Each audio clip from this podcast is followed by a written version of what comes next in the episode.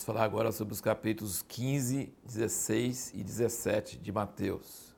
No capítulo 15, ele fala sobre essa questão de não é o que entra pela boca que contamina o homem, mas o que sai da boca. Isso é, é que o contamina.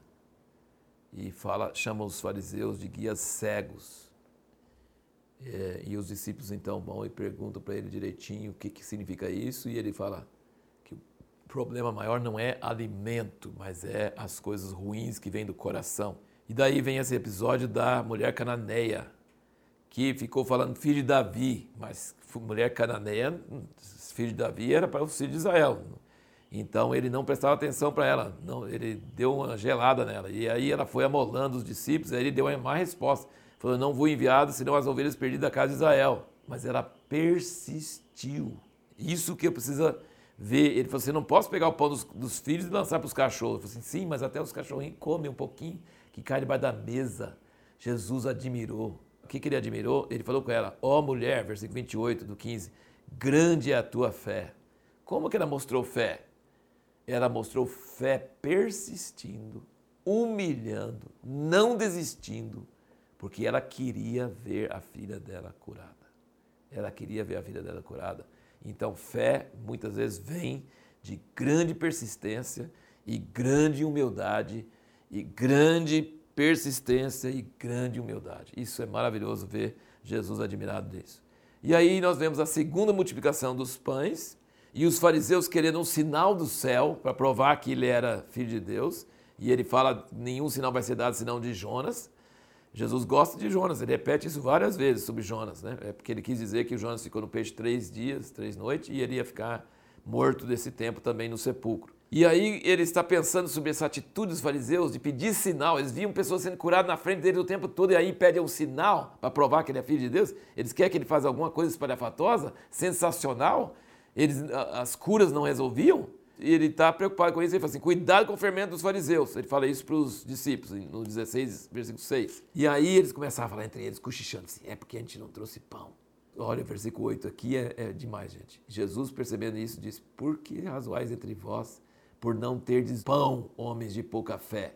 Não compreendeis ainda, nem vos lembrais dos cinco pães para os cinco mil e de quantos cestos levantastes? Nem dos sete pães para os quatro mil de quantas alcofas levantastes? Como não compreendeis que não vos falei a respeito de pães? Mas guardai-vos do fermento dos fariseus e dos saduceus. Então entenderam que não disseram que se guardasse do fermento dos pães, mas da doutrina dos fariseus e dos saduceus. Nossa pergunta, o último vídeo, o que mais nos impede de ter fé? Veja bem, nós falamos no outro vídeo sobre o pessoal de Nazaré, que não conseguia ter fé por causa de conhecer a carne. Mas aqui não é questão de conhecer a carne. Aqui é a mente carnal que pode ver o milagre, pegar nas mãos o milagre. Olha, os discípulos não só viram Jesus multiplicando pão, eles pegaram aqueles poucos pães e entregaram nas mãos. E depois cataram os pedaços. E quando cataram os pedaços, tinha muito mais pedaços que sobrou do que tinha pão quando começou. Eles viram com os olhos deles e não creram. Infelizmente, essa é a nossa mente natural. A gente pode ver o milagre, pode viver o milagre, mas quando vem um outro desafio agora, a gente não crê. A gente só crê em milagre que o outro conta, coisa do passado, mas coisa aqui na minha frente que eu preciso agora, a gente não crê. A mente natural é inimiga de Deus. Você pode anotar aí, Hebreus 3,12 diz: Não haja em vocês um coração perverso de incredulidade. A gente sempre dá uma desculpa, assim, ah, eu estou fraco na fé. Falta de fé não é fraqueza, não. É incredulidade, é perversidade, é desconfiança. E os discípulos tinham isso, né? Tinham visto e tinham pegado no milagre e não creram. É uma coisa terrível. Essa mente natural nossa é terrível. E aí nós chegamos então na segunda metade do capítulo 16, na famosa declaração de Pedro lá em Cesareia de Filipe. Cesareia de Filipe fica lá no lugar lá em Israel, lá no norte, perto de um templo do deus Pan. Daí que vem pandemia, daí que vem pânico. É o deus Pan, que tinha, tem um, uma caverna lá, adoração do deus Pan e tem uma grande rocha.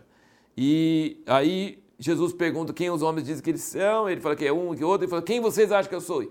Pedro fala, tu és o Cristo, Filho de Deus vivo. E Jesus fala, bem-aventurado, lembra que é sortudo, feliz, bem-aventurado você é, Simão Barjonas, porque não foi carne e sangue que tu revelou, mas meu Pai que está nos céus. Eu também te digo que tu és Pedro, sobre essa pedra edificarei a minha igreja, e as portas do inferno não prevalecerão contra ela. Aqui, aquela porta lá do Deus Pan é a porta do inferno. E ele falou assim: ele vai construir a igreja, que a porta do inferno não vai prevalecer, que a igreja vai contra as portas do inferno e vai vencer. Só que logo em seguida Jesus fala que vai morrer, e aí Pedro fala: tem dó, Jesus. O Messias não vem para morrer, não. Os profetas nunca falam que Jesus vai morrer, que o Messias vai morrer. O Messias vai reinar. Para de falar essas, falar essas coisas. E Jesus fala: arreda Satanás. Então, Pedro, em um instante, ele é usado pelo Espírito de Deus para dizer quem Jesus é.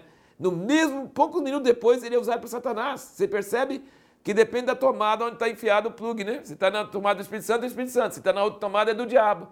E Jesus não tem dó. Ele fala, ele elogia Pedro. Fala, foi Deus que revelou. E sobre essa pedra, essa revelação que você teve, eu vou construir a minha igreja. E sobre o próprio Pedro também, que era um dos doze apóstolos, que ia ser o fundamento da igreja, a alicerce da igreja, essa pedra. Mas no próximo instante ele chama ele de Satanás. E olha o que Jesus fala com ele, para trás de mim, é a mesma coisa que ele falou com Satanás lá no capítulo 4, quando ele fala, Satanás fala assim: tudo isso te darei se prostrar me adorares. Fala assim: arreda Satanás, porque está escrito: só o Senhor teu Deus adorarás. Então, a mesma palavra que Jesus disse pessoalmente a Satanás, ele diz para Pedro: arreda Satanás. Muito importante saber discernir quando alguém está falando com você se é inspirado pelo Espírito de Deus ou pelo Satanás. Tem que saber. Quando é de Deus, você recebe. Quando é de Satanás, você rejeita. Você manda arredar para trás. Porque se Jesus escutasse aquilo, ele ia começar a enfraquecer e não ter coragem para enfrentar a cruz. Então Jesus foi intolerante com qualquer palavra de bondade humana. Tem dó de ti, Jesus. Não vai acontecer nada disso com você, não. Isso vem de Satanás, não vem de Deus. E é a primeira referência que Jesus fala, só duas vezes nos evangelhos ele fala da igreja aqui, ele falou sobre essa pedra edificaria a minha igreja, eclésia, e no capítulo 18 ele vai falar a segunda vez, duas vezes que ele fala sobre a eclésia versículo 24, Jesus disse aos seus discípulos: Se alguém quer vir após mim, negue-se a si mesmo, tome a sua cruz e siga-me. É, eu quero fazer uma observação aqui.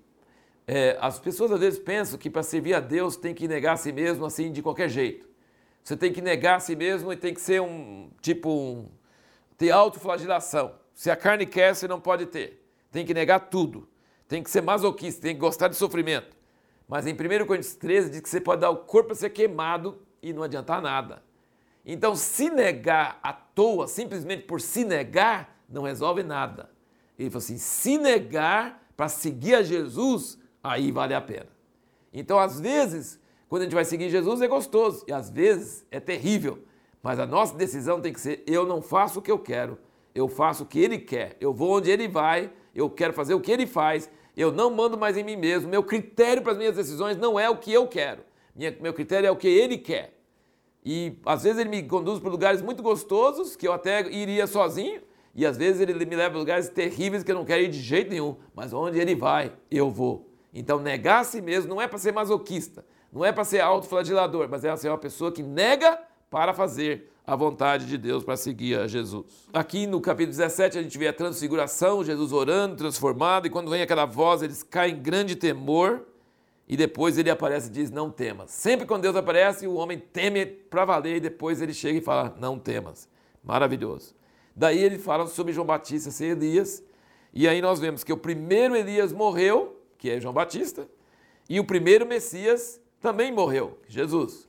Mas o último Elias vai restaurar todas as coisas, dizem Atos que ele vai vir na época de restauração de todas as coisas, Elias vai restaurar todas as coisas, e Jesus não vai morrer na segunda vez, mas ele vai vir em juízo e vai causar a morte de muitas pessoas também.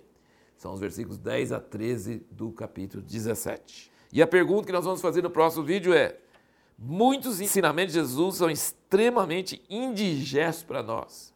Por quê?